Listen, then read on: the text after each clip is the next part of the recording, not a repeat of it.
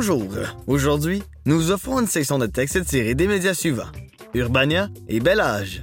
Au programme Sous les jupes des hommes, un vent nouveau. Comment téléphoner par Internet et le retour en force de la femme soumise.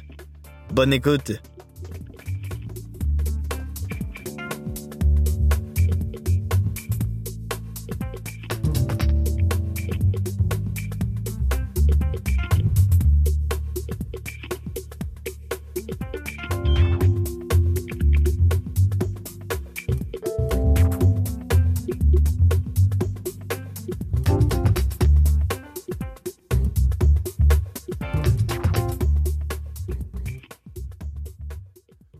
Les jupes des hommes, un vent nouveau.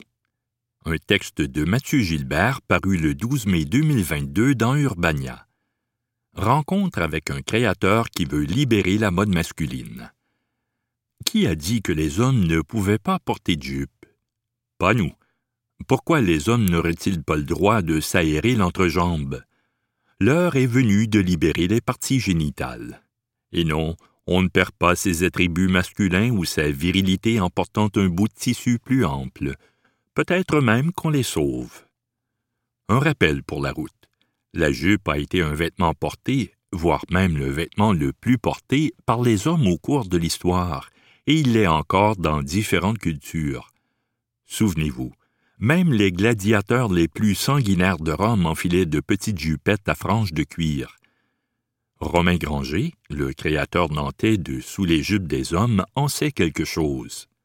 Avec sa marque de vêtements, il réinvente les codes de la mode en créant des jupes pour hommes.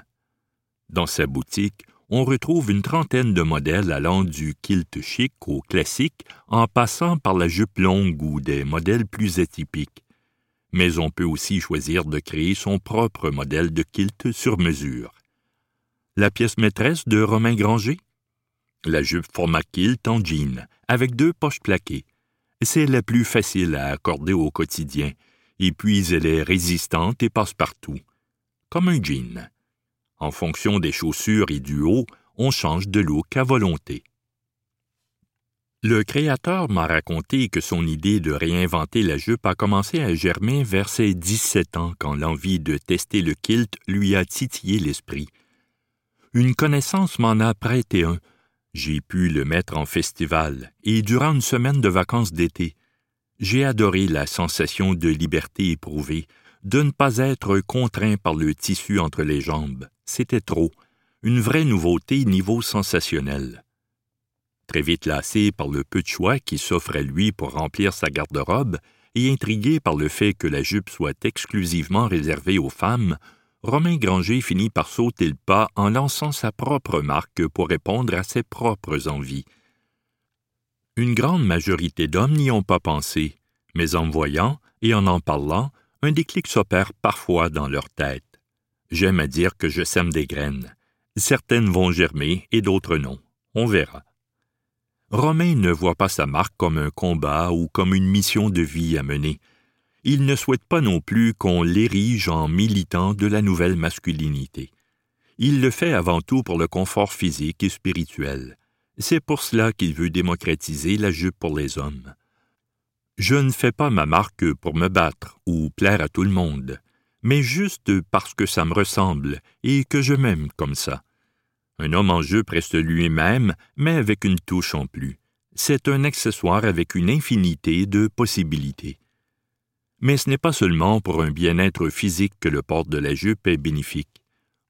Pour Romain Granger, porter une jupe lorsque l'on est un homme permet d'ouvrir le dialogue, de remettre en perspective le concept même d'homme, de masculinité, de patriarcat, etc. Le Créateur en est persuadé. Lorsque les hommes portent des jupes, ils prennent conscience de ce que les femmes subissent, à savoir les regards et les préjugés. Un atout physique et spirituel donc, mais aussi social. La majeure partie des réflexions que je reçois sont des encouragements de femmes, des compliments, et sinon des questions pour comprendre le pourquoi du comment. Oh, et ça permet de draguer aussi. Osez, vous verrez. Aujourd'hui, la petite boutique sous les jupes des hommes est en pleine expansion et Romain Granger est plus déterminé que jamais à ce que cela continue. Mon but, c'est de faire porter la jupe à l'homme. Pour l'instant, j'ai de l'énergie à revendre pour ce projet qui me tient à cœur. J'aimerais sortir de nouveaux modèles un peu plus abordables tout en restant fabriqués en France et, pourquoi pas, développer une gamme équitable. Il y a beaucoup à faire dans l'industrie de la mode. Allez, tous, toutes en jupe. C'était Sous les jupes des hommes, un vent nouveau, un texte de Mathieu Gilbert paru le 12 mai 2022 dans Urbania.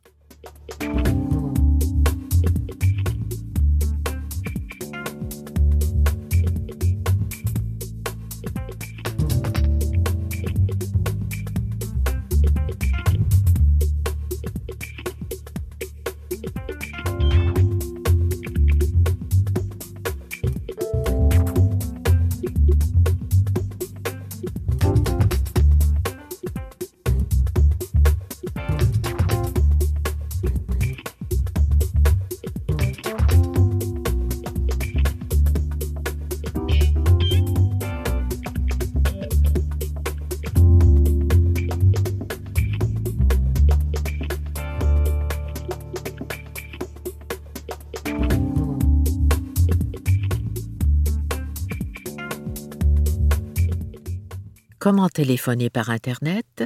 Un texte de Pascal Forget paru dans Bel. Il en fallait de la patience quand on attendait des nouvelles de ceux qu'on aime par une lettre du facteur. Aujourd'hui, on peut se parler tout en se voyant et même gratuitement. Notre sélection de services et des trucs pour les utiliser. Skype.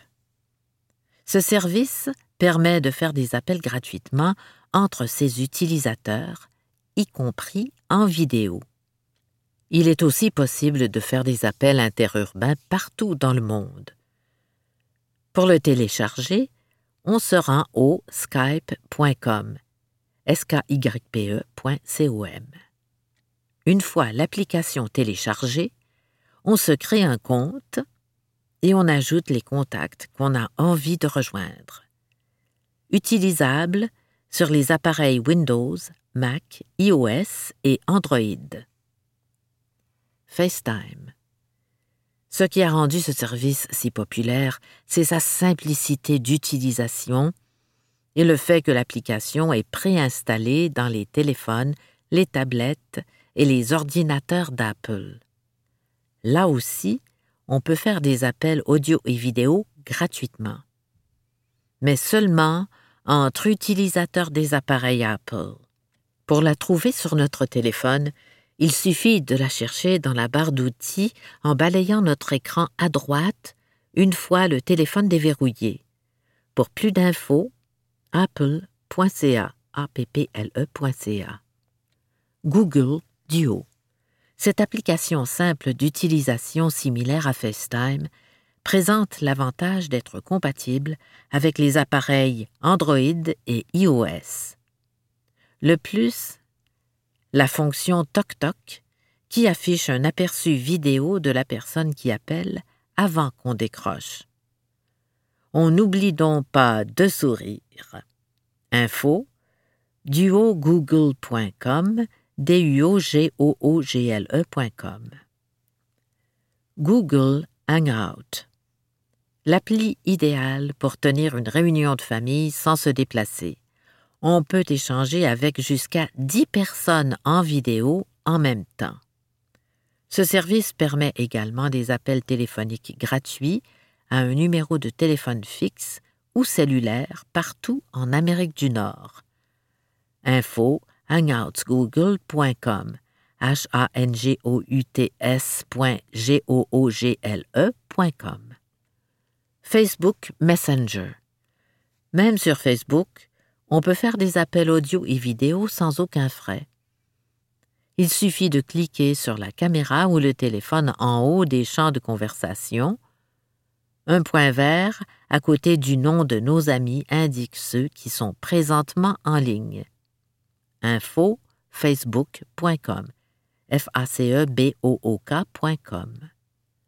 Malheureusement, ces services ne sont pas compatibles entre eux.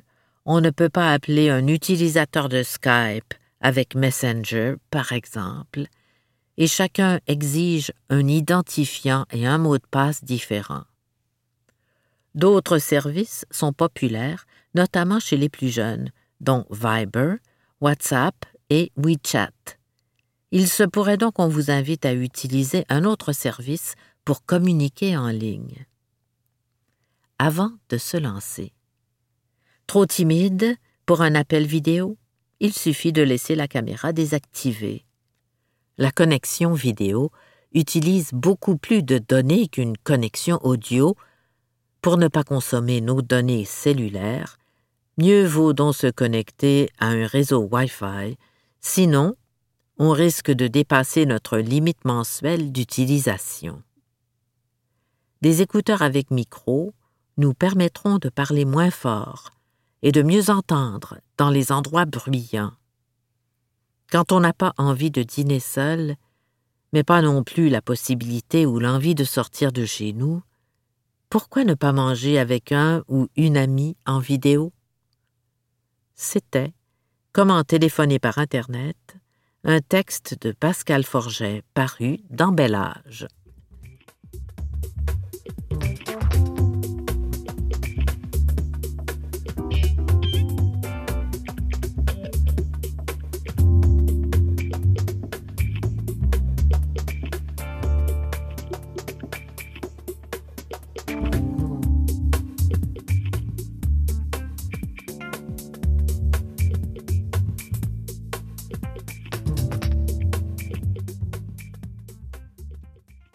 Retour en force de la femme soumise.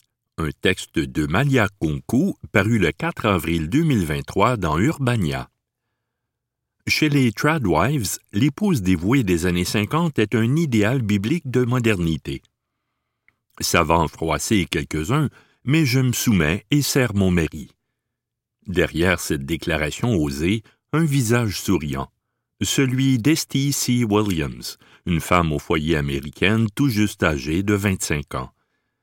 Sous des airs modernes de Marilyn Monroe, elle est la mascotte officieuse de la tendance des femmes traditionnelles, ou en anglais des tradwives, qui revient lentement au goût du jour sur les réseaux sociaux, comme en témoigne son compte TikTok viral à la gloire de l'épouse féminine des années 50. Entre deux tutoriels pour être la mariée parfaite, la définition est donnée. Une tradwife est une femme qui choisit de vivre une vie plus traditionnelle avec des rôles de genre ultra traditionnels. Donc l'homme sort de la maison, travaille, pourvoit pour la famille.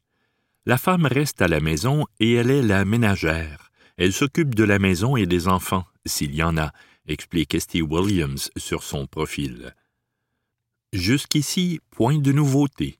D'aussi loin que remonte la notion de famille, celle de femme au foyer a toujours existé en parallèle. De même pour les femmes ouvertement entretenues par des hommes qui, lorsqu'elles ne prennent pas le nom de trophy wives, jeune femme attirante qui est l'épouse d'une personne âgée riche et prospère et agit comme un symbole de la position sociale de la personne, répondent à celui de sugar babies, personnes jeunes qui offrent une compagnie romantique ou une intimité sexuelle à une personne âgée riche en échange de cadeaux ou d'un soutien financier. Le schéma lui-même n'a donc rien d'inédit. Sa farouche revendication publique l'est, en revanche, car là où, avant, être ménagère, traduction de homemaker, relevait de l'évidence circonstancielle et sociétale, peu d'autres options étaient disponibles, le phénomène des tradwives introduit non seulement la notion d'un choix assumé, mais aussi celle d'une fierté défiante derrière ce choix. Oui, je m'affaire à la maison toute la journée durant. Oui, je ne porte plus que des robes longues. Oui, je ne travaille pas, car le salaire de mon mari est amplement suffisant pour nous deux. En quoi est-ce que cela vous regarde? Un équilibre délicat. En beaucoup de choses, si l'on en croit la vague de critiques que suscitent constamment ces contenus, mais aussi ses dérivés. Parmi eux, la récente tendance de la stay-at-home girlfriend, ou petite copine à domicile, où la narratrice énumère tout ce qu'elle accomplit pour son partenaire aux quatre coins de la maison tandis que celui-ci travaille. Ce que je vois, c'est davantage une demande de reconnaissance sociale, constate pour sa part Mélanie Millette, professeure agrégée et chercheur au département de communication sociale et publique de l'UCAM. Ces femmes ne sont pas nécessairement machiavéliques et stratèges, et une demande de reconnaître son choix de vie comme légitime n'est pas nécessairement une demande directement politique. Ces vidéos aux montages impeccables cacheraient-elles donc une volonté des tradwives d'être tout simplement appréciées et prises au sérieux dans leur féminité? Fort probablement.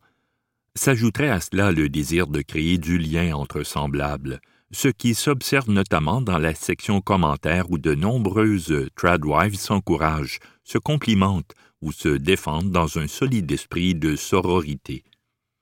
Elles se savent avoir mauvaise réputation et devinent que l'ajout du terme soumission n'aide en rien leur cause.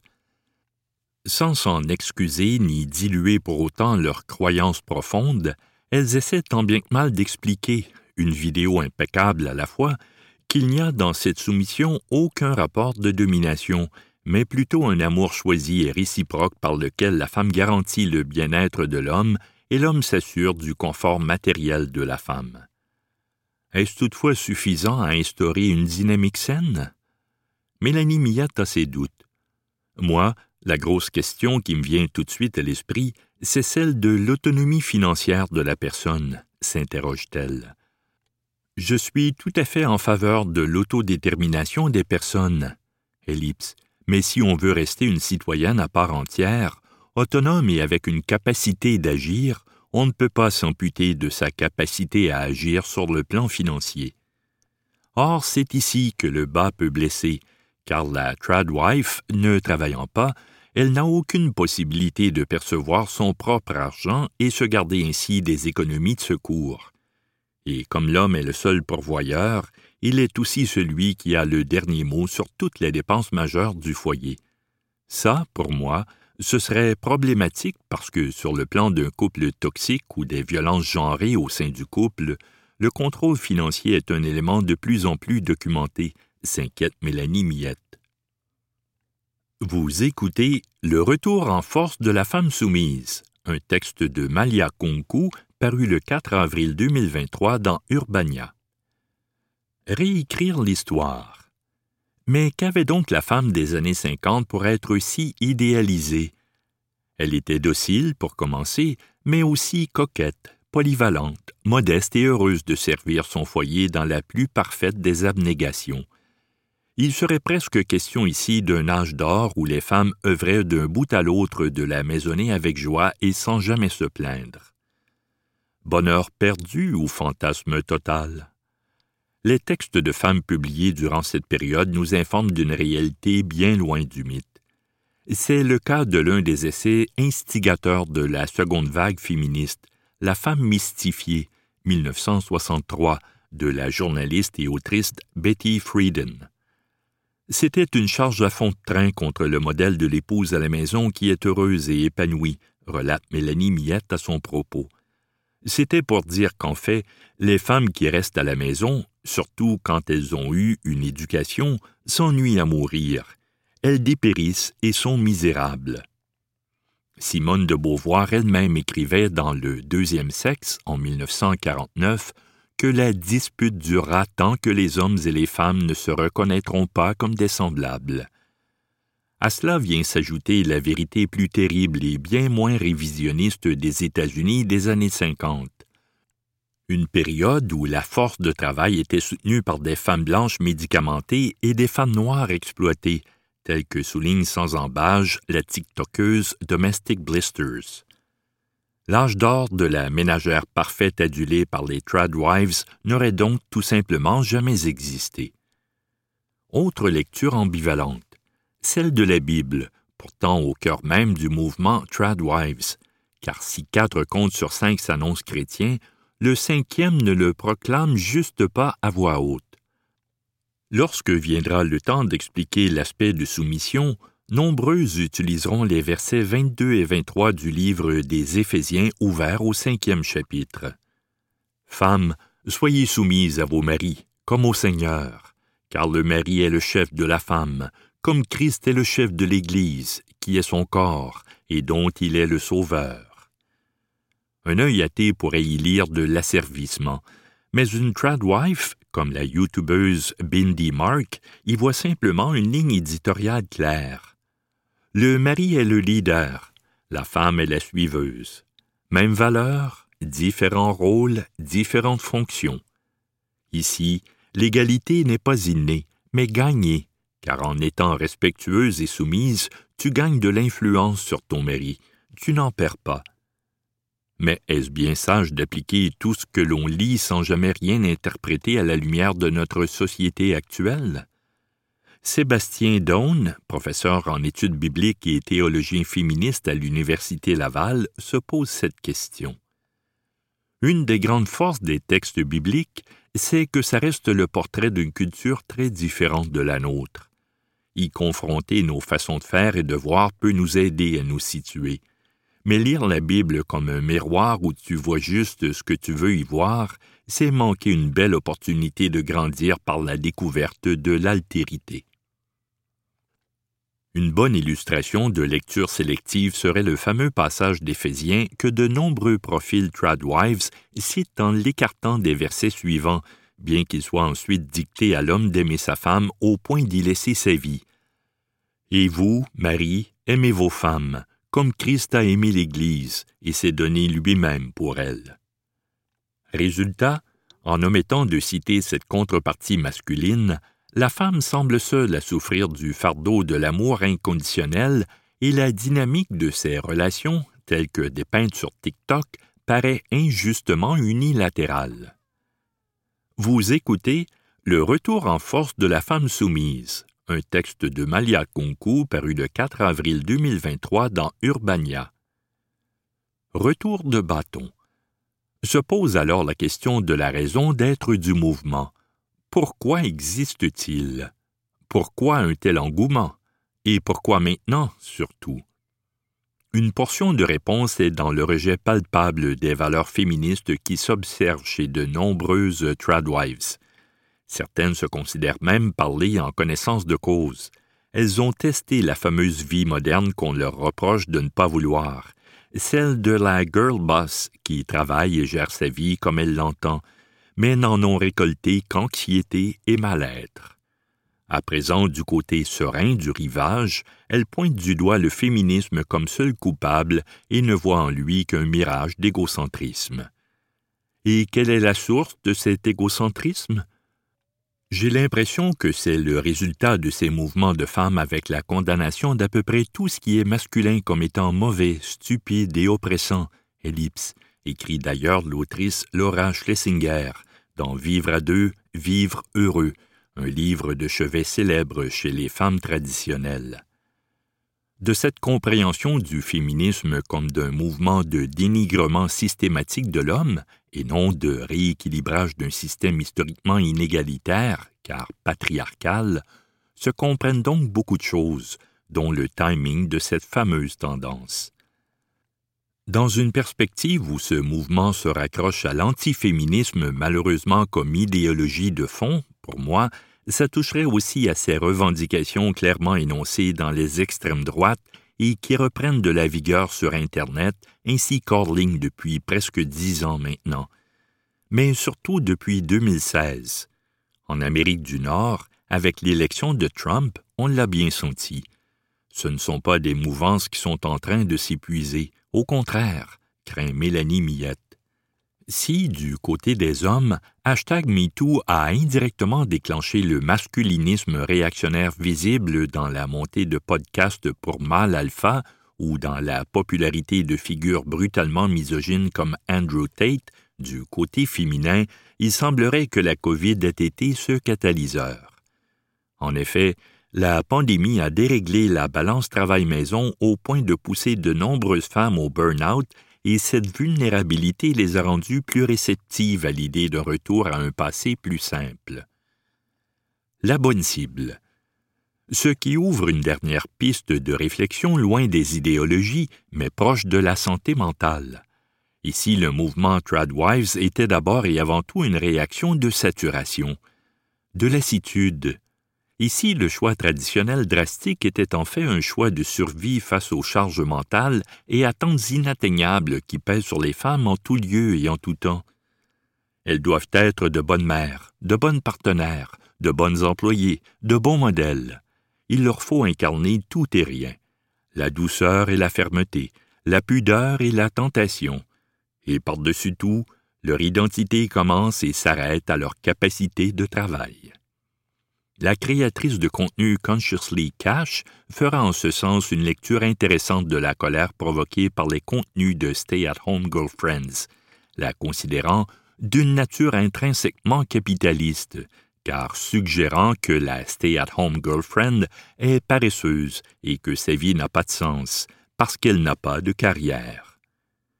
Aurions-nous donc intériorisé le labeur comme une extension naturelle de nous-mêmes au point où la vision d'une personne refusant de s'y conformer soit insupportable? Se pourrait-il aussi qu'en désignant le féminisme comme seule source de burn-out existentiel, les tradwives se trompent d'ennemis? Soudainement, il ne s'agit plus d'un simple débat de valeurs, mais aussi de fatigue. C'était le retour en force de la femme soumise, un texte de Malia Kunku paru le 4 avril 2023 dans Urbania.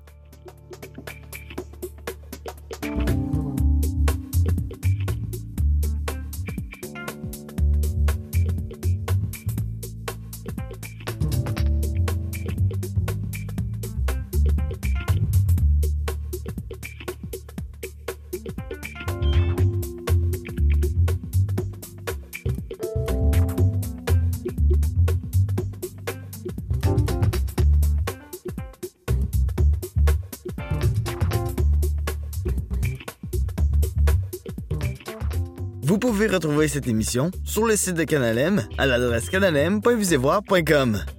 Cette émission est rendue possible grâce à André Lebeau et Lynn Lamarche à la lecture, André Lebeau à la recherche, Nicolas Wartman à la présentation et au montage.